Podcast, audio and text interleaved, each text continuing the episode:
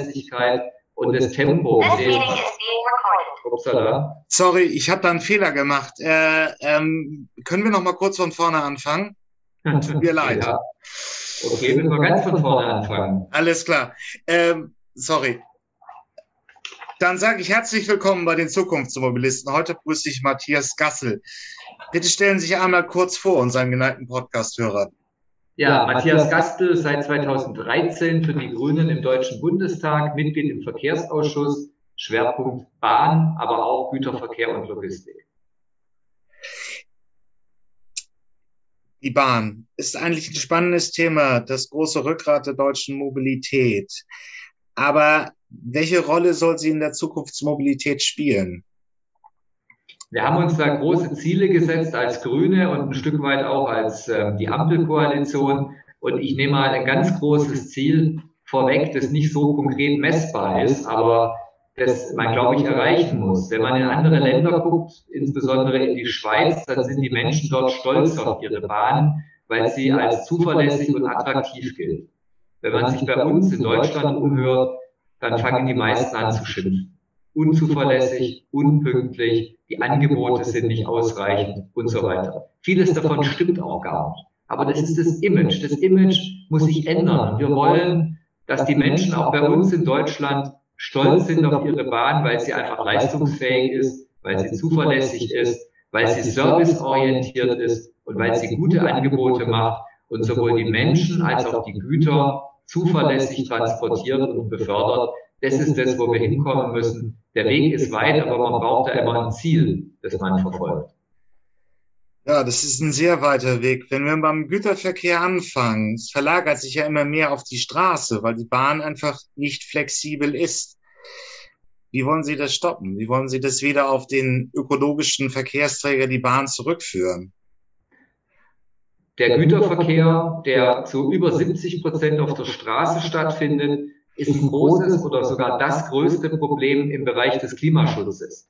Denn die Anzahl der Lkw steigt und die Treibhausgasemissionen im Verkehrssektor steigen auch in erster Linie wegen des Güterverkehrs. Wir müssen also von den, von den über 70 Prozent Anteil äh, Güterverkehr auf der Straße runterkommen. Wir müssen die etwa 18 Prozent Anteil des Schienengüterverkehrs deutlich ausbauen. Auch das Binnenschiff äh, muss ausgebaut werden diejenigen, die die Entscheidungen treffen, mit welchem Verkehrsmittel die Güter transportiert werden, die haben zwei oder drei Aspekte vor Augen, anhand derer sie ihre Entscheidung treffen. Das eine ist schlicht und ergreifend der Preis oder die Wirtschaftlichkeit. Die Unternehmen stehen ja im Wettbewerb zu anderen Unternehmen und da spielen die Transportkosten eben auch eine Rolle. Ähm, und zumal eben leider die ökologischen Folgekosten, die der Straßenverkehr auslöst, in keinster Weise eingepreist sind. Das heißt also, es geht hier nicht um volkswirtschaftliche Kosten, sondern um betriebswirtschaftliche Kosten. Und da fällt dann die Entscheidung leider häufig für den Lkw und nicht für die Bahn. Das andere ist äh, die Leistungsfähigkeit, die Zuverlässigkeit, aber auch die Pünktlichkeit und die Berechenbarkeit, mit der die Güter am Ziel ankommen. Da ist der Lkw viel weiter, berechenbarer, ähm, mit GPS ausgestattet. Ähm, jederzeit ist die Sendung nachverfolgbar. Man weiß, wo seine Fracht sich befindet. Und bei der Bahn weiß man nicht, kommt sie morgen, kommt sie übermorgen an. Da hat sich einiges verbessert, aber es ist auch noch vieles weiter zu verbessern, bei der Zuverlässigkeit, bei der Schnelligkeit, aber auch bei der Transportfähigkeit von sensiblen Gütern, also beispielsweise Lebensmittel, die gekühlt werden müssen, Lebensmittel, die pünktlich ankommen müssen, weil sie verderblich sind. Da gibt es Potenzial, aber auch in anderen Segmenten gibt es Potenzial. Die Bahn muss besser werden. Und ein Ansatzpunkt ist natürlich das Thema Infrastruktur. Wir brauchen eine leistungsfähigere Infrastruktur, mit der längere Züge zügiger, berechenbarer fahren können, ähm, nicht so viel Arbeitszeit der Triebfahrzeug bzw. der Lokführer dafür draufgeht, dass sie warten, bis sie wieder paar Kilometer weiterfahren können, bis sie wieder warten müssen bis der Überholvorgang abgeschlossen ist. Wir brauchen auch mehr Gleisanschlüsse in den Gewerbegebieten, haben wir in der, im Koalitionsvertrag festgehalten. Und viele, viele weitere Dinge sind notwendig. Also das heißt, es ist nicht eine Stellschraube, das sind viele Stellschrauben, an denen zugleich gedreht werden muss, um den Güterverkehr auf der Schiene so zu stärken, dass er der Straße wirklich Konkurrenz macht und erhebliche Anteile vom Straßengüterverkehr auf die Schiene verlagert werden. Ja, es ist nun mal für, für einen Bahnpolitiker wie Sie sind ja auch die große Frage. Sie müssen ja in langen Infrastrukturhorizonten denken. Also ich weiß jetzt nicht, wie lange eine Bahnstrecke gebaut werden müssen, aber es sind sicherlich 10, 20 Jahre. Bis dahin haben wir ja vielleicht auch Wasserstoff-LKWs, die immerhin die großen Transitrouten, also Container von Danzig nach Malaga bringen könnten. Ähm, lohnt sich da wirklich noch ein großer Ausbau der, äh, der Bahn, wenn man einfach, sagen wir, LKWs hätte, die CO2-neutral fahren könnten? Es waren jetzt äh, zwei Fragen. Auf die erste gehe ich nur, gehe ich nur kurz ein, können wir nachher noch vertiefen. Ähm, Sie hatten den Ausbau der Schienenwege angesprochen und die langen Zeithorizonte. Ja, und jetzt kommt das Aber. Es gibt auch Maßnahmen zur Erhöhung der Kapazität, die sich schnell umsetzen lassen. Wir haben im Koalitionsvertrag vereinbart, dass wir ein Programm auflegen wollen für schnell umsetzbare Kapazitätserhöhung. Da geht es einfach darum, zusätzliche Weichen und Signale einzubauen, die Blockabstände zu verkürzen. Das heißt, es können mehr Züge auf der Bestandsstrecke fahren, ohne dass zusätzliche Gleise gebaut werden müssen. Das müssen wir voranbringen, damit wir die notwendige Kapazität, aber auch die notwendige betriebliche Flexibilität haben. Und wir werden auch noch weitere Schritte machen, um dann den Ausbau von Strecken zu beschleunigen. Da ist noch einiges ähm, im Argen und man kann da die Dinge schneller machen. Nicht alles muss 30 Jahre dauern, bis es dann mal fertig ist auf die Frage mit den Wasserstoff-Lkw zu sprechen kommen. Wir sehen nicht, dass sich Wasserstoff-Lkw auf dem Markt etablieren. Wir hätten da auch kein Problem, wenn Wasserstoff-Lkw kämen, aber äh, wir haben ja die Problematik, dass die Brennstoffzelle noch nicht serienreif ist. Wir haben noch wenig Hersteller, die darauf setzen, weder im Pkw-Bereich, da geht die Fahrt sowieso ganz eindeutig zum batterieelektrischen Antrieb, noch beim Lkw, da stellt man auch vorsichtig den Trend fest, dass auch hier sich die Batterie durchsetzt, weil sie einfach wirtschaftlicher ist und weil sie technisch weiterentwickelt ist. Die Brennstoffzelle wäre eine schöne Sache, wären da zwei Dinge nicht. Das eine ist, dass sie technologisch einfach noch nicht so weit entwickelt ist. Sie ist auch sehr teuer. Ihre Langlebigkeit lässt zu wünschen übrig. Und ein wesentliches Problem ist die Frage, wo kommt der Wasserstoff her? Der Wasserstoff, der heute zum Einsatz kommt, ist fossil. Das heißt, er ist auf Basis von Erdgas hergestellt. Das ergibt überhaupt keinen Sinn, denn hier geht viel Wasserstoff, viel Energie verloren bei der Herstellung von Wasserstoff. Und ähm, es ist eben dann, wenn es fossil ist, natürlich nicht umweltfreundlicher. Deswegen ist im Moment Brennstoffzelle und Wasserstoff noch keine Alternative. Insbesondere beim Wasserstoff, den brauchen wir auch für andere Dinge als den Straßengüterverkehr. Wir brauchen den um Industrieprozesse zu dekarbonisieren. Wir brauchen Wasserstoff oder auch E-Fuels, ist die gleiche Produktionskette für den Flugverkehr zur Dekarbonisierung. Das heißt, da stecken wir auch Geld, immer mehr Geld rein in die Entwicklung. Im Moment ist es aber noch nicht marktreif. Beim Lkw scheint sich auch ein Stück weit der batterieelektrische Lkw äh, durchzusetzen. Wir haben auch noch eine Diskussion um die Oberleitung an Autobahnen und Bundesstraßen. Also beim Lkw ist die Antriebsform noch nicht wirklich geklärt. Wir sind da offen für verschiedene Varianten, denn es wird wahrscheinlich auch verschiedene Antriebsformen geben. Aber das heißt deswegen nicht, dass es dann besser ist, mit dem Lkw statt auf der Schiene zu fahren, denn auf der Schiene ist der Transport immer energieeffizienter als auf der Straße. Das erklärt sich ganz einfach. Einmal ähm, Gummi, Asphalt, hohe Reibungsverluste, das andere Mal Stahl auf Stahl, geringe Reibungsverluste und Strom, der äh, ökologisch und ökonomisch hergestellt wird, während Wasserstoff immer mit hohen Umwandlungsverlusten in der Herstellung verbunden ist. Deswegen hat die Schiene die Nase vorn, aber ich möchte gar nicht generell den einen gegen den anderen Verkehrsträger ausspielen. Es geht darum, langlaufende Güterverkehre auf die Schiene zu bringen und Güterverkehre von bestimmten schienenaffinen Gütern auf die Schiene zu bringen. Der Lkw wird immer noch benötigt. Der wird benötigt, um kurze Strecken zurückzulegen. Er wird aber auch genauso benötigt, um Ware zum Güterterminal zu bringen, damit er dann vom Lkw im KV-Terminal auf die Bahn verlagert wird. KV steht für kombinierter Verkehr, Vor- und Nachlauf auf der Straße mit dem Lkw Hauptlauf, also der längste Anteil des Gesamtweges auf der Schiene. Hier hat man das stärkste Wachstum und auch hier wollen wir ausbauen. Wir wollen mehr KV-Terminals, damit ähm, es schneller und einfacher vom Lkw auf die Schiene geht. Aber man braucht hier eben auch den Lkw, nur eben nicht mehr in der großen Bedeutung wie heute. Ja, ich möchte dann die Verkehrsträger doch mal gegeneinander ausspielen, weil es ist ja die Frage. Ähm, es ist vielleicht ein etwas theoretischer Punkt, aber die Bahn ist vielleicht wirklich effizient. Aber wir arbeiten ja jetzt in der New Mobility, in der Smart Mobility an wirklich effizienten Konzepten. Zum Beispiel ähm, eine Strecke von Lübeck nach Lüneburg. Da fährt im regelmäßigen 1800 PS Triebwagen mit drei Waggons hin. Das ist nicht wirklich ökologisch, oder? Also es wäre ja pro Person, die, das sind teilweise Personen, die drei, drei Leute sitzen drin, dann jeweils 600 PS. Das kann man auch mit einem Lamborghini abbilden. Und ein kleiner, hocheffizienter, autonomes Shuttle könnte das auch. Ähm, stellt sich nicht die Frage, dass man einfach dann wirklich so die Liebe zur Bahn und die Förderung, die sie so postuliert haben, ja, aber das, äh, das kann man, kann man so sehen. Aber auf der anderen Seite kommt in der New Mobility auch sehr, sehr effizienter, sehr ökologisch guter äh, Verkehrsangebote, die dann einfach von dem großen Marktplayer der Bahn niedergedrückt werden.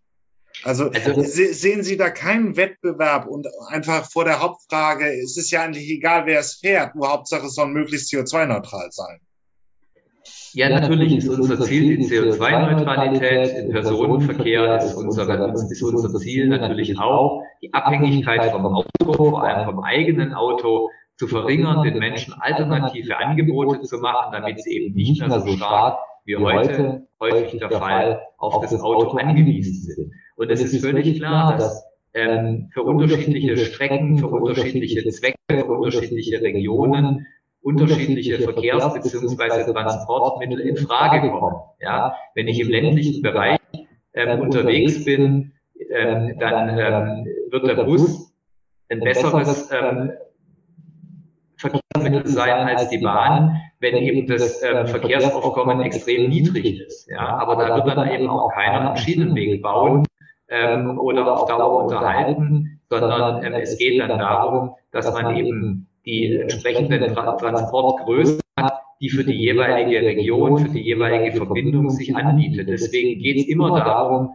diese Verkehrsträger auch miteinander zu verknüpfen. Die Bahn ist primär ein Massenbeförderungsmittel beziehungsweise Transportmittel im Güterverkehr und für die Feinverteilung sowohl von Gütern als auch von Menschen auf ihren Zielen, auf dem Weg zu ihren Zielen. Das sind dann immer kleine ähm, Transport- und Beförderungsbehälter, ähm, die richtigen. Das heißt dann der Bus, der dann die, äh, die ähm, Eisenbahn ergänzt oder dann vielleicht auch irgendwann das autonom fahrende kleine Shuttle, das dann den traditionellen Linienbus ergänzt. Und im Bereich des Güterverkehrs hatte ich ja schon geschildert, da haben wir die Eisenbahn für entsprechende bahnaffine Güter, für längere Strecken auch vor allem, aber für die Feinverteilung werden wir eben häufig auf den LKW setzen und auch beim LKW lässt sich wiederum eine Differenzierung machen. Ich brauche nicht mit dem riesengroßen Sattelschlepper zu kommen. Wenn ich beispielsweise einen Buchladen in der Innenstadt anbinden möchte, dann tut es auch der Leinenlaster, der elektrisch angetrieben ist oder vielleicht sogar das Lastenfahrrad. Also, das heißt, es geht immer darum, sind es lange Wege, kurze Wege, sind es viele Menschen oder viele Güter, die ähm, transportiert bzw. befördert werden müssen. Auch natürlich nach Tageszeit bedingt. Ich werde auch nicht die ganze Nacht über das gleiche Angebot an äh, Bahnverkehrsmitteln ähm, ähm, auf der Schiene halten können, äh, wie tagsüber, wie in der Hauptverkehrszeit. Also es wird immer eine Differenzierung nach Tageszeiten und nach den Regionen geben müssen, im Personen- wie auch im Güterverkehr.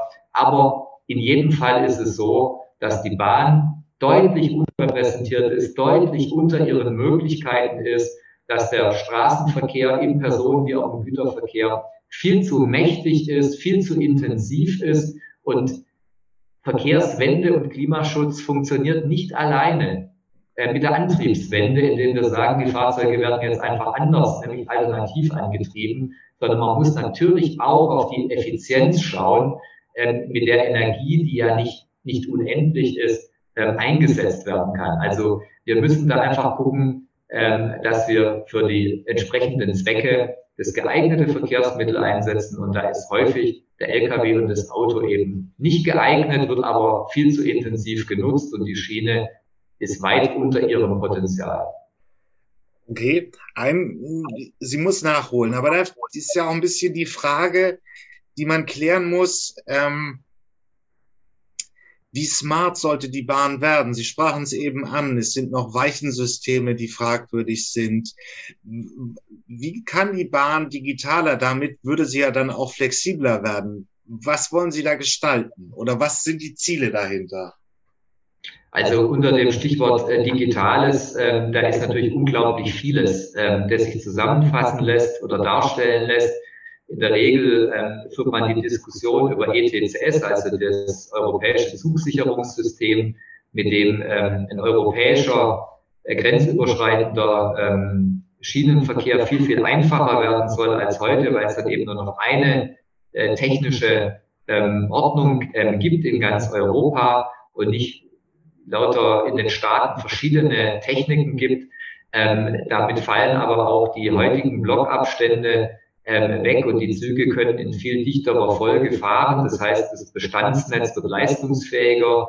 Ähm, die Züge können auch logisch mitdenken, können automatisch abgebremst werden, können vorausschauend gesteuert werden. All das ist heute schon beziehungsweise absehbar perspektivisch möglich. Und da wollen wir natürlich auch investieren, um dies möglich zu machen in Absprache mit anderen europäischen Ländern. Denn wir wollen ja die Bahn in Deutschland, aber auch grenzüberschreitend in die anderen Nachbarländer hinein ähm, deutlich stärken und ausbauen und das Reisen für die Menschen einfacher machen.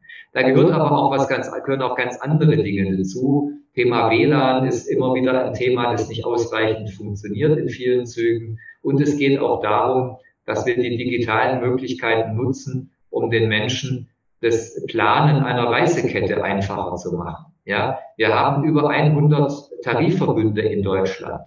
Das macht es unglaublich kompliziert. Viele Menschen nutzen auf ihren Reisen dann auch noch ein Carsharing-Auto, nutzen das Taxi, nutzen ein Leihfahrrad. Für jeden Anbieter, für jedes Verkehrsmittel braucht es eine eigene App, braucht es eigene Buchungs- und Bezahlmöglichkeiten. Wie schön wäre es, wenn es eine technische ähm, Plattform gibt, über die sich eine durchgehende Reise mit verschiedenen Verkehrsmitteln jenseits des eigenen Autos und ähm, bei verschiedenen Anbietern organisieren und nach dem besten Bestpreisprinzip bezahlen lassen würde. Das ist auch ein wichtiges Ziel im Bereich der Digitalisierung, den Menschen das Reisen einfacher zu machen, es ihnen auch einfacher zu machen, kein eigenes Auto zu haben oder es seltener zu nutzen. Das ist aber heute viel zu kompliziert. Wenn ich jetzt von hier, wo ich wohne, bei Stuttgart nach Tübingen fahre, dann brauche ich häufig zwei Fahrscheine. Und die sind in Summe einfach viel zu teuer. Das ist viel zu umständlich. Ja. Und da ist man jetzt dabei, das zu vereinfachen und die digitalen Möglichkeiten, die können das dann im großen Maßstab nochmal weiter vereinfachen, dass egal wo ich bin, ich mit einer App buchen, planen und bezahlen kann. Das wäre doch eine tolle Sache. Daran arbeiten wir. Ähm, übrigens äh, habe ich ein Interview mit Frau Dr. Nadja Well von Mobility Insight gemacht, packe ich in die Shownotes dieser Episode. Da ging es um dieses Thema, dass sich praktisch alle Verkehrsverbände einmal zusammenschließen und man dann diese Wegstrecke haben. Dann es wäre, wenn, wenn Sie aus Stuttgart nach Berlin müssen und damit sagen wir Mobdalschlitt, einmal die Bahn, zweimal das Taxi, einmal ein Carsharer, dass das alles über eine Plattform abgebucht wird. Genau, es ist heute so im öffentlichen ähm, Nahverkehr insbesondere, dass jeder Anbieter beziehungsweise jeder Aufgabenträger und jeder Tarifverbund mit öffentlichen Geldern eigene Apps entwickelt. Ja, und äh, diese, diese Masse an Apps nimmt immer mehr zu. Und es macht doch keinen Sinn, auf seinem Smartphone ähm, 100 und mehr Apps zu haben. Und wenn man sie braucht, dann muss man sie immer erstmal aktualisieren, weil sie nicht auf dem aktuellen Stand sind, weil sie schon ein halbes Jahr nicht mehr genutzt wurden. Deswegen hier ist erhebliches Verbesserungs- und Vereinfachungspotenzial. Wir wollen, dass die Menschen jenseits des eigenen Autos mobil sein können, dass sie verschiedene Verkehrsmittel nutzen, immer genau das, was gerade für den Weg und für den Zweck ähm, am besten geeignet ist. Und da muss man den Menschen die Mobilität wesentlich einfacher machen, als heute mit diesem Dschungel an Tarifen und Beförderungsbedingungen und so weiter. Da sind wir im digitalen Zeitalter jedenfalls nicht so weit angekommen, wie wir sein müssten, um es den Menschen leichter zu machen. Aber nochmal zurück zum Betrieb der Bahn. Ähm, ich höre jetzt vieles von diesen Ansätzen, diese europäische Zusammenschaltung und dann auf der anderen Seite auch so Konzepte wie die intelligente Weichsel, äh, die sich selbst koppeln kann. Was sollen all diese ja, Erneuerungen, Modernisierungen, sagen wir mal unterm Stichwort Digitalisierung wirklich in Summe bringen in den nächsten fünf Jahren oder in den nächsten zehn Jahren? Ähm, ähm, wie wird die Bahn wirklich deutlich flexibler? Wie viel Verkehr soll mit diesen Maßnahmen wirklich auf, äh, auf, den, ähm, auf, die, auf die Schiene gebracht werden? Also wir haben uns äh, zum Ziel gesetzt, dass wir im Personenverkehr eine Verdoppelung der Verkehrsleistung wollen. Natürlich muss das dann zu Lasten des Auto und äh, des Flugzeugs gehen. Und wir haben uns zum Ziel gesetzt, dass wir ebenfalls bis 2030 auf einen Schienengüterverkehrsanteil von 25 Prozent kommen wollen. Das sind wir derzeit bei 18 Prozent. Und zum Schienengüterverkehrsanteil unter Digitalisierung, Sie hatten das gerade umschrieben, da geht es auch um die digitale automatische Kupplung. Heute müssen die Güterzüge ähm, von Hand gekuppelt werden. Das heißt, da muss ein Mensch ähm, immer dann diesen schweren Haken einhängen und äh, es ist sehr, sehr schwere Arbeit, die bei Wind und Wetter draußen gemacht werden muss, auch mit einer hohen Unfallgefahr. Das kostet Zeit, das kostet auch Geld, es macht den Schienengüterverkehr entsprechend teuer, unwirtschaftlich und träge. Und äh, wenn es automatisch geht, dann heißt es das auch, dass der Güterverkehr auf der Schiene einen Wettbewerbsvorteil bekommt, beziehungsweise einen Wettbewerbsnachteil gegenüber dem Lkw abgebaut wird. Also wir haben erhebliches Potenzial und wir haben uns jetzt mal Ziele für die Verlagerung auf die Schiene gesetzt, die bis 2030 gehen. Verdoppelung im Personenverkehr, 25 Prozent im Güterverkehr. Aber natürlich muss es auch danach weitergehen, denn äh, unsere Nachbarländer, beispielsweise Österreich und noch mehr die Schweiz, die zeigen uns, was möglich ist. Und wir sind ja jetzt kein Land mit einer völlig anderen Kultur. Äh, wir sind Nachbarländer und äh, ich sag mal, das, was Österreich kann, das können wir auch und mit etwas mehr Durchhaltevermögen, dann können wir auch das, was die Schweizer heute schon können. Ja, das mag sein, aber wir haben jetzt hier den politischen Willen und wir haben auch immer mehr technische Möglichkeiten. Auf der anderen Seite haben wir immer noch die Organisation der Bahn. Ich will da gar kein, äh, äh kein Dash, äh, also keine, keine defetistische Meinung gegenüber der Bahn verbringen, denn die hatte punktuell mit Flinkster schon sehr, sehr spannende Ansätze, so praktisch eine Mobilitäts-App. Das hat sie dann aber auch nicht wirklich durchgehalten. Haben wir die richtige Organisationsform? In Form dieses großen äh, Kolosses für, für diese Verkehrswende? Oder äh, brauchen wir andere Formen? Muss die Bahn auch anders organisiert werden, um mit Innovation schneller umzugehen? Vielleicht auch längeren Arten zu haben, um, um wirklich interessante Angebote, die sie durchweg immer mal hatte, wirklich flächendeckend anzubieten. Auch das, was Sie ansprachen, diese, man hätte das ja auch schon viel, man hätte schon, als die Apps aufkamen, 2.6, 2.7, so eine Lösung entwickeln können. Wir sind jetzt 22. Viele haben einzelne Apps gebaut. Jetzt fragen sich die Leute, warum muss ich 100 Apps haben? Das hätte man ja vor 10 Jahren oder vor 15 Jahren auch schon in einer ganzheitlichen Lösung wirklich einbauen können. Also Sie sprechen jetzt wahrscheinlich konkret vom Unternehmen Deutsche Bahn AG genau. und nicht mehr, nicht mehr, von der Branche an sich. Ich habe jetzt bislang immer von, von der Branche gesprochen, die wir stärken wollen. Ähm, da ist natürlich die Deutsche Bahn ein großer, wichtiger und der wichtigste und der größte Player und ähm, die Deutsche Bahn soll auch in Zukunft äh, einen wichtigen Part in der Verkehrswende, im Transport und in der Beförderung ähm, spielen. Und äh, wir haben uns ähm, als Koalition einige sehr konkrete, ich denke auch gute Ziele gesetzt, was die Deutsche Bahn angeht. Wir haben ja heute ein ähm, Unternehmen, bei dem die Infrastruktur angesiedelt ist, aber gewinnorientiert arbeiten muss, da sie unter dem Dach einer Aktiengesellschaft ist. Ähm, während die Autobahn GmbH keine Gewinne erwirtschaften muss, muss die Deutsche Bahn mit ihren Infrastruktursparten sehr wohl Gewinne erwirtschaften und das macht natürlich dann letztlich auch die Nutzung der Schieneninfrastruktur entsprechend teuer, weil einfach in die Nutzungsentgelte auch immer ein Gewinnzuschlag eingebaut wird, was es bei der Autobahn nicht gibt. Und ähm, deswegen ist es gut, dass wir vereinbart haben, dass wir die drei Infrastruktursparten bei der Deutschen Bahn zu einer Infrastruktursparte zusammenlegen wollen und dass wir sie von dem Gewinnerzielungsdruck befreien wollen. Das heißt, sie wird eine eigene Gesellschaft, wahrscheinlich dann als GmbH, unter dem Dach der Holding, also sie bleibt Bestandteil der Deutschen Bahn, aber eben nicht mehr unmittelbar der Aktiengesellschaft ähm, zugeordnet. und äh, deswegen keine Gewinnerzählungsabsicht mehr. Das führt zu niedrigeren Trassenpreisen und ähm, es führt eben auch dazu, dass zwar immer noch wirtschaftlich gearbeitet werden muss,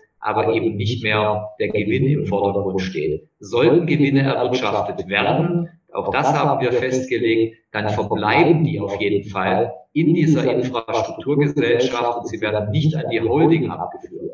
Das bringt viele, viele ähm, Vorteile mit sich und ähm, wir fördern damit den Wettbewerb, wir bringen damit mehr Leben rein in das Bahngeschäft, weil einfach die, ähm, die Nutzung der Schieneninfrastruktur etwas preiswerter wird ähm, und äh, wir senken auch so manche Zugangsbarrieren. Ich glaube, dass das ein sehr, sehr guter und wichtiger Weg ist. Vor allem ist es aber auch ein Weg, der ohne so große Konflikte ähm, mit den Beschäftigten ähm, zu bewältigen ist und der, denke ich und hoffe ich, auch in dieser Legislatur zu bewältigen ist. Also das heißt, dass wir dann auch relativ schnell sehen, was sich verändert, und zwar was sich zum Guten verändert durch diese Reform. Was wir darüber hinaus noch anstreben, ist, dass ähm, geschaut wird, welche Konzerntöchter und äh, Beteiligungen eigentlich bei der Deutschen Bahn sinnvoll und notwendig sind. Wir wissen ja beispielsweise, dass DB Schenker nur einen Synergieeffekt zur Schiene bringt von 0,7 Prozent. Also die machen fast alles, fast alles auf der Straße oder an Luftfracht oder an Seefracht, hat aber in aller Regel keinerlei Berührungspunkte zum Bahngeschäft. Warum muss denn die Deutsche Bahn und damit indirekt auch äh, der deutsche Staat eine der größten Speditionen betreiben? Das ergibt keinen Sinn und meine Wahrnehmung ist eben auch die, dass das Management manchmal mit weit über 600 Konzerntöchtern abgelenkt ist davon, sich aufs Kerngeschäft zu konzentrieren. Das Kerngeschäft findet statt auf der Schiene, im Personen- wie auch im Güterverkehr. Das Kerngeschäft findet statt in Deutschland, gerne natürlich auch im benachbarten europäischen Ausland. Aber wir müssen uns nicht darum kümmern, wie irgendwelche Weinkisten ähm, nach Südamerika kommen oder irgendwelche ähm, Eisenbahnstrecken im fernen Osten gebaut und betrieben werden. Das ist alles nicht die Aufgabe der Deutschen Bahn. Und Sie haben jetzt auch die, ähm, die Dienstleistungen rund um Mobilität angesprochen. Da würde ich sagen, manchmal hat man vielleicht auch zu früh begonnen, etwas zu probieren. Da waren die Menschen, da war der erforderliche Teil der Gesellschaft vielleicht auch noch nicht so bereit. Aber ich glaube, wenn solche Dinge gut abgestimmt sind, wenn solche Dinge gut vorbereitet sind, wenn solche Dinge ähm, gut beworben werden. Und wenn man aber auch das Durchhaltevermögen hat, weil die Leute rennen einem nicht unbedingt mit jedem neuen Angebot sofort die Bude ein, sondern die Menschen, und das ist halt das Problem im Bereich der Verkehrspolitik, äh, konkret der Personenbeförderung, die sind sehr an ihren Gewohnheiten orientiert. Ja, es gelingt nicht mit einem besseren Fahrplan mal so geschwind die Leute vom Autofahren abzuhalten. Die Leute sind da sehr träge ihren Gewohnheiten folgen. Deswegen braucht man immer auch einen längeren Atem, bis sich neue Angebote etabliert haben. Ähm, vielleicht noch ein Punkt dazu. Also jetzt ist der, die, die, sind die Trassen von der Gewinnerzielungsabsicht befreit. Das ist ja praktisch, wenn ich, das war ein bisschen theoretisch in der Erklärung, ich würde die Shownotes nochmal so etwas reinpacken. Das sind ja in gewisser Weise relativ natürliche Monopole, mit denen man schlecht Geld verdienen kann. Ähm, und das würde ich ein bisschen aufdröseln, weil die Frage ist jetzt einfach, die, mit den Trassen kann man schlecht Geld verdienen und das ist eigentlich eine staatliche Aufgabe, wobei der Betrieb eben, ähm, das könnten, können privatwirtschaftliche Unternehmen auch machen. Ist das so halbwegs richtig dargestellt? Dieser nein, Aspekt? Also, nein, so ist es nicht ganz, denn ähm, die Deutsche Bahn hat mit ihrer Infrastruktur deutlich Geld verdient. Sie hat teilweise sogar ähm, die, den äh, Betrieb und die zur Verfügungstellung der Infrastruktur als den größten Gewinnblock im gesamten Unternehmen gehabt. Ja, und das ist natürlich schon ein Stück weit absurd, denn die Infrastruktur muss ja allen zur Verfügung stehen. Allen Unternehmen, ob sie jetzt zur Deutschen Bahn gehören oder zu anderen Staatsbahnen oder zu privaten Wettbewerb gehören. Die Infrastruktur ist für alle da und sie ist viel zu kompliziert organisiert und sie ist eben gewinnorientiert, bis heute gewinnorientiert. Wir werden das ändern. Wir werden das ändern, aber die Infrastruktur wird Teil der Deutschen Bahn bleiben. Sie bleibt also im Staatseigentum. Das halten wir auch für wichtig. Wir wollten noch nie die Infrastruktur privatisieren, sondern wir wollen sie weiterhin ähm, in der Hand des Staates halten, aber eben nicht mit Gewinnaufschlägen, die dann nachher dazu führen, dass, dass die Nutzung dieser Infrastruktur, die wir ja gerne intensiviert haben wollen zugunsten der Fahrgäste, ähm, die wollen wir eben nicht mehr mit, mit Gewinnzuschlägen belastet haben. Okay, gut. Aber ich höre so ein bisschen heraus, dass Sie die Bahn auf ihre Kernkompetenzen zusammenstutzen wollen. Ist ja ein riesiger Verkehrskonzern mit Speditionen, mit den sieben Millionen, die, die täglich sie nutzen, um zu pendeln allein schon. Genau, ähm, also wir wollen sie, wir wollen sie, so haben wir es im Koalitionsvertrag formuliert, wir wollen die Deutsche Bahn effizienter und transparenter machen. Und äh, aus meiner Sicht ist es mit weit über 600 Unternehmenstöchtern ähm, nicht möglich. Man weiß auch in der Öffentlichkeit ziemlich wenig, was da an Aktivitäten läuft. Die Deutsche Bahn veröffentlicht ja auch immer nur das an Bilanzen, was sie unbedingt ähm, vom Gesetz her veröffentlichen muss, obwohl es ein Bundesunternehmen ist, ähm, gibt es da wenig Transparenz. Und ähm, wir wollen eben, dass die Deutsche Bahn in erster Linie für Personen- und Güterverkehre in Deutschland und auf der Schiene, aber natürlich auch gerne im benachbarten Ausland da ist und dass sich das Management voll auf diese Aufgabe konzentriert und nicht guckt, was irgendwo in fernen Ländern äh, gerade läuft oder aber äh, was auf der Straße oder in der Seeschifffahrt oder im Luftverkehr los ist. Das ist nicht die Aufgabe, jedenfalls nicht die primäre Aufgabe der Deutschen Bahn. Wir wollen dass man sich aufs Kerngeschäft konzentriert. Das ist die Erwartung der Öffentlichkeit und es ist auch die Aufgabe eines Unternehmens, das sich in öffentlicher Hand befindet. Ja, aber es passt ja nicht ganz zu diesem Innovationsfeld, das wir hier beschreiben. Ähm, die Autohersteller fangen mit Lastenrädern an. Sie entwickeln sich in andere Bereiche rein. Ähm, Volkswagen entwickelt Batterielösungen. Es gibt viele sp spannende Startups, die Lücken schließen in den Angeboten. Man experimentiert jetzt sehr viel notgedrungen, klimapolitisch, einfach aber natürlich auch das Elektroauto verkauft sich auch schon in der, selbst in der Corona-Krise relativ gut. Das ist eine große Gemengelage. Und wenn ich jetzt mir vorstelle, dass die Bahn wieder nur sehr effizient werden soll, sehr schlank und auf ihre Kernaufgaben, nämlich Menschen von A nach B zu bringen, auf dem deutschen Schienennetz beschränkt werden soll, dann kann sie keine große aktive Rolle in diesen Veränderungen äh, und in diesen Innovationsfeldern, die wir heute bearbeiten, haben, oder? Doch, das kann sie. Das kann sie absolut. Denn ähm, äh, nehmen wir mal den Bereich des Güterverkehrs über 100 Jahre ähm, war ein Güterwagen, man sagt in der Branche manchmal ein dummes Stück Blech. Also einfach eine Blechschüssel mit unten ein paar Rädern dran. Ja, ganz einfach, ganz primitiv.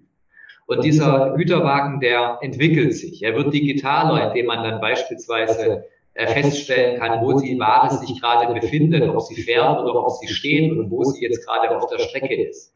Der Güterwagen wird leiser durch innovative Techniken. Wir ähm, sind dran, ähm, den Güterwagen so zu entwickeln, dass er auch zum Beispiel gekühlte Ware oder zu kühlende Ware transportieren kann. Ähm, wir haben das Thema digitale automatische Kupplung, hatten wir vorhin schon, damit das händische Kuppeln überflüssig wird. Wir haben ähm, im Bereich des, äh, der Personenzüge inzwischen alternative Antriebe. Wir haben die Brennstoffzelle mit Wasserstoff. Wir haben den batterieelektrischen Zug. Inzwischen drei Hersteller, die das anbieten, die Deutsche Bahn, die das auch ausprobt, austestet und in den nächsten Jahren auch immer mehr Strecken, die nicht elektrifiziert sind, zum Einsatz bringen. Wir haben das Thema Bahnhöfe, die überwiegend im Eigentum der Deutschen Bahn sind, die sich zu Mobilitätsdrehscheiben entwickeln sollen mit Vernetzung, Carsharing, Leihfahrrad, elektrische Tretroller, ähm, äh, Fahrradparkhäuser und all diese Dinge. Und da spielt die Deutsche Bahn natürlich auch eine wichtige Rolle, aber nicht alleine, sondern zusammen mit anderen Playern, die in diesen Segmenten auf dem Markt sind. Also das heißt, auch in ihren angestammten Aufgabenfeldern und dem, was direkt dazugehört, hat die Deutsche Bahn eine ganze Menge zu leisten. Manches tut sie schon, manches hat sie schon angepackt und einiges bleibt auch noch zu tun. Also das heißt, da ist viel, viel Raum für Innovation und für Digitalisierung. Ja, nur die Frage, wird die Bahn wirklich, wir haben es von Nils Heller hier in der Podcast-Reihe gehört, es soll ja schon dieses Jahr losgehen. Im letzten Jahr ist ja der rechtliche Rahmen fürs autonome Fahren im Bundestag gelegt worden. Also die Typenzulassung ist möglich. Dieses Jahr sollen die ersten Fahrzeuge schon fahren. Wird die Bahn da in diesem Innovationsfeld eine Rolle übernehmen? Das kann ich mir sehr gut vorstellen, denn das ergänzt ja unmittelbar die Beförderung von Menschen ähm, mit der Bahn, dass es dann auch weitergehen muss, denn es ist richtig, dass das Denken und das Handeln und die Verantwortung der Bahn, in dem Fall der Deutschen Bahn, nicht da einfach aufhört, wo der Mensch den Zug verlassen hat, sondern die meisten müssen ja auch noch irgendwie weiterkommen. Und da gehört dann eben das Fahrrad genauso dazu wie der Stellplatz für das Carsharing-Auto oder eben auch dann irgendwann wenn die Technik und das Recht auch so weit entwickelt sind, dass es dann äh, möglich ist, auf der Straße mit autonom fahrenden Kleinfahrzeugen zu fahren. Wie gesagt, die Dinge müssen vernetzt gedacht werden, die müssen im Zusammenhang gesehen werden. Und äh, da bietet die Digitalisierung eine Menge an Möglichkeiten, das autonome Fahren bietet einiges an Möglichkeiten. Und äh, da gibt es einige Spielfelder für Unternehmen wie die Deutsche Bahn, auch da aktiv zu werden. Würden Sie dann aber auch eine äh, strategische Partnerschaft meinetwegen mit einem Autohersteller äh, befürworten? Ich befürworte, wenn die Deutsche Bahn oder auch andere Eisenbahnverkehrsunternehmen Partnerschaften ähm, eingehen ähm, und äh, damit ihren Fahrgästen auch den Zugang zu ähm, anderen Verkehrsmitteln erleichtern, mit denen sie zum Beispiel an den Bahnhof kommen oder vom Bahnhof wegkommen. Ja, auf jeden Fall. Ich meine, es gibt ja auch heute schon jede Menge Kooperationen. Gucken Sie sich mal an, ähm, die Bahnhöfe. Da stellt dann die Deutsche Bahn stellt dann Flächen zum Beispiel der jeweiligen Kommune zur Verfügung, die dann dort einen Busbahnhof baut oder die dort dann Carsharing-Stellplätze zur Verfügung stellt oder Anbietern, die elektrische Tretroller dort ähm, zur Verfügung stellen. Also solche Kooperationen gibt es schon, auch beim Fahrradparken. Ähm, wir haben da jede Menge Schnittstellen und da kann die Deutsche Bahn teilweise, teilweise ähm, eigenständig aktiv werden, aber teilweise eben auch mit Kooperationspartnern. Ja, ähm, aber also es muss, momentan stehe ich noch so ein bisschen vor der Frage, ist es wirklich ein Kernbedürfnis auf die Schiene und an sich und weg mit den alten Logistikdienstleister, den Logistikpartnern, den ganzen weltweiten und kommt, muss jetzt nicht auch nochmal, kommt dann, also bleibt es bei einer Befokussierung auf die Kernkompetenzen oder kommt jetzt wieder ein großer Gemischtwarenladen, der sich in verschiedene Bereiche des Verkehrs weiterentwickelt? Also im Fokus muss bleiben die Schiene. Das ist das Kerngeschäft der Deutschen Bahn. Das ist das Kerngeschäft. Aber es endet eben nicht hart dort, wo die Schiene zu Ende ist oder wo die Fahrt eines Fahrgastes zu Ende ist, sondern es muss ja auch im Interesse der Deutschen Bahn liegen, dass, ähm, dass der Fahrgast vom Bahnhof, wo er ausgestiegen ist, weiter an sein Ziel kommt. Und ob die Deutsche Bahn dieses dann selber macht oder in Kooperation oder ob sie dann Flächen an ihrem Bahnhof für andere Verkehrsmittel zur Verfügung stellt, das muss von Fall zu Fall entschieden werden. Aber das Kerngeschäft wird immer die Schiene bleiben und sein müssen, aber eben die Verantwortung endet nicht am Bahnhof, die Verantwortung endet nicht beim Aussteigen des Fahrgastes, sondern die geht weiter, in welcher Form auch immer sie ausgeübt wird. Und es gilt natürlich auch im Bereich des Güterverkehrs. Wenn ich sage, die Deutsche Bahn hat sich da auf äh, Deutschland und die Nachbarländer und die Schiene zu konzentrieren und die Frage, ob Schenker dazugehören muss, die muss man in Frage stellen. Dann heißt es ja nicht, dass nicht mit anderen auch kooperiert wird. Es ist durchaus vorstellbar, dass die Deutsche Bahn mit Spediteuren, ähm, die ähm, auf der Straße den Güterverkehr ähm, machen, zusammenarbeitet. Das wird sie auch machen müssen, damit die Güter überhaupt zum KV-Terminal kommen, damit sie überhaupt auf die Schiene verladen werden. Aber ähm, sie sollte sich eben nicht selber Konkurrenz machen. Und das ist eben manchmal der Fall, im Fall von Schenker beispielsweise. Der Schenker äh, investiert praktisch ausschließlich in Unternehmensstandorte, die gar keinen Gleisanschluss haben. Und warum, bitteschön, muss ein solches Unternehmen dann in der Hand der Deutschen Bahn sein, wenn es da gar keine Berührungspunkte zur Schiene gibt? Also diese Berührungspunkte, die müssen immer da sein. Aber wenn die Deutsche Bahn mithilft, durchgehende Transportketten im Güterverkehr oder durchgehende Reiseketten im Personenverkehr zu ermöglichen, zu erleichtern, zu fördern, dann ist das absolut richtig und absolut unterstützenswert. Gut. Ähm, wir haben hier in der neuen, in der New Mobility auch noch zwei oder mehrere Konzepte, die wirklich ja die Schiene neu denken. Ich denke mal, Sie kennen das Konzept Autobahn, was ja im Prinzip so eine Seilbahn ist, die auch schon on demand, also äh, digital funktionieren könnte da komme ich wieder auf meine große Grundfrage raus. Wie viel äh, Infrastrukturumbau ist vor der Klimawende eigentlich noch vertretbar? Können wir noch wirklich massiv Infrastrukturen ausbauen? Denn mit Infrastrukturen entsteht ja erstmal CO2-Abdruck. Ähm, sind diese Konzepte wirklich für Sie reizvoll, um die, Schu äh, um, um die Schiene und eben damit auch dieses ganze Konzept von hochineffizienter Mobilität weiter voranzutreiben? Sehen Sie es eher grundsätzlich kritisch oder was sind diese, diese Konzepte, die neuen Konzepte auf der äh, Schiene für Sie wert? Also, wir werden Infrastrukturausbau brauchen. Wir werden es auch brauchen, um Klimaziele zu erreichen. Ja, im Bereich ähm, beispielsweise, auch wenn es jetzt nicht unser großes Thema ist, aber darauf ist ja auch die Schiene letztlich angewiesen, dass sie genügend äh, Strom hat, um fahren zu können. Wir werden ähm, den Ökostrom, der eben immer mehr im Norden als im Süden produziert werden wird, in den Süden zu bringen, wo große Stromabnehmer sind. Ja, dazu braucht man große Übertragungsnetze, das ist Infrastruktur. Wenn wir mehr Verkehr auf die Schiene verlagern wollen, dann brauchen wir eine leistungsfähige Infrastruktur. Teilweise können wir die Kapazität im Bestand erhöhen. Ich habe das Thema ETCS angesprochen, also eine digitale Möglichkeit. Ich habe auch das Thema angesprochen, Verkürzung von Blockabständen. Da werden wir als Regierungskoalition sehr schnell ein Programm in die Wege leiten. Das wird aber nicht ausreichen, um die erforderliche Qualität, äh, um die entsprechende Kapazität zu schaffen, um Güter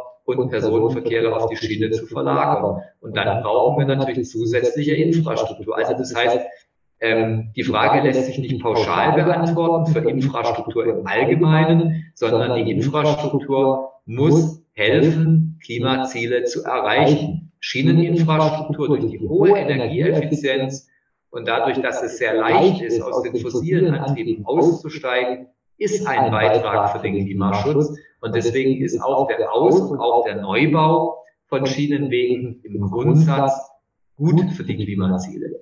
Dasselbe gilt natürlich nicht für die ähm, Straßen. Wir haben in Deutschland eines der dichtesten Straßennetze.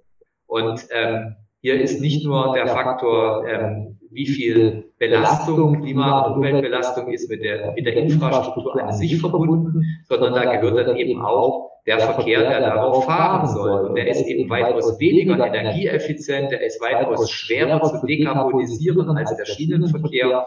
Und deswegen ist es richtig, klare Favorisierung für den Ausbau der Schienenwege und auf die Bremse treten beim Aus- und Neubau der Straßen, denn davon haben wir in Deutschland weitgehend genug.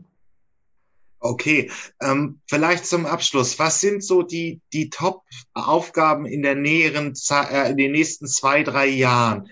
Wo würden Sie wirklich noch Infrastruktur ähm, ausbauen, um einen positiven Verkehrseffekt zu haben?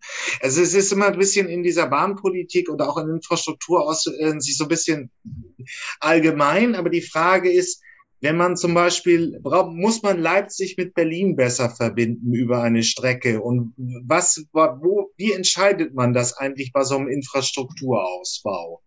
Weil das, um das Ganze mal ein bisschen konkreter zu machen, so viele Menschen beschäftigen sich ja nicht mit Bahnpolitik. naja, ähm, fast jeder, der mit der Bahn fährt, ähm, ist dann natürlich auch entsprechend Expertin oder Experte. Ähm, aber jetzt im Ernst, also die Frage ist relativ einfach zu beantworten, denn ähm, wir verfolgen in der Politik und auch in der ganzen Branche inzwischen den Deutschlandtakt. Das ist also der integrale Taktfahrplan. Und ähm, die, der große Paradigmenwechsel liegt darin, dass man erst einen Fahrplan entwickelt, wie man denkt, dass die meisten Menschen davon profitieren, weil sie dann einfach schneller und einfacher an ihr Ziel kommen. Und ähm, dann schaut man in dem zweiten, welche Infrastruktur ist dafür notwendig.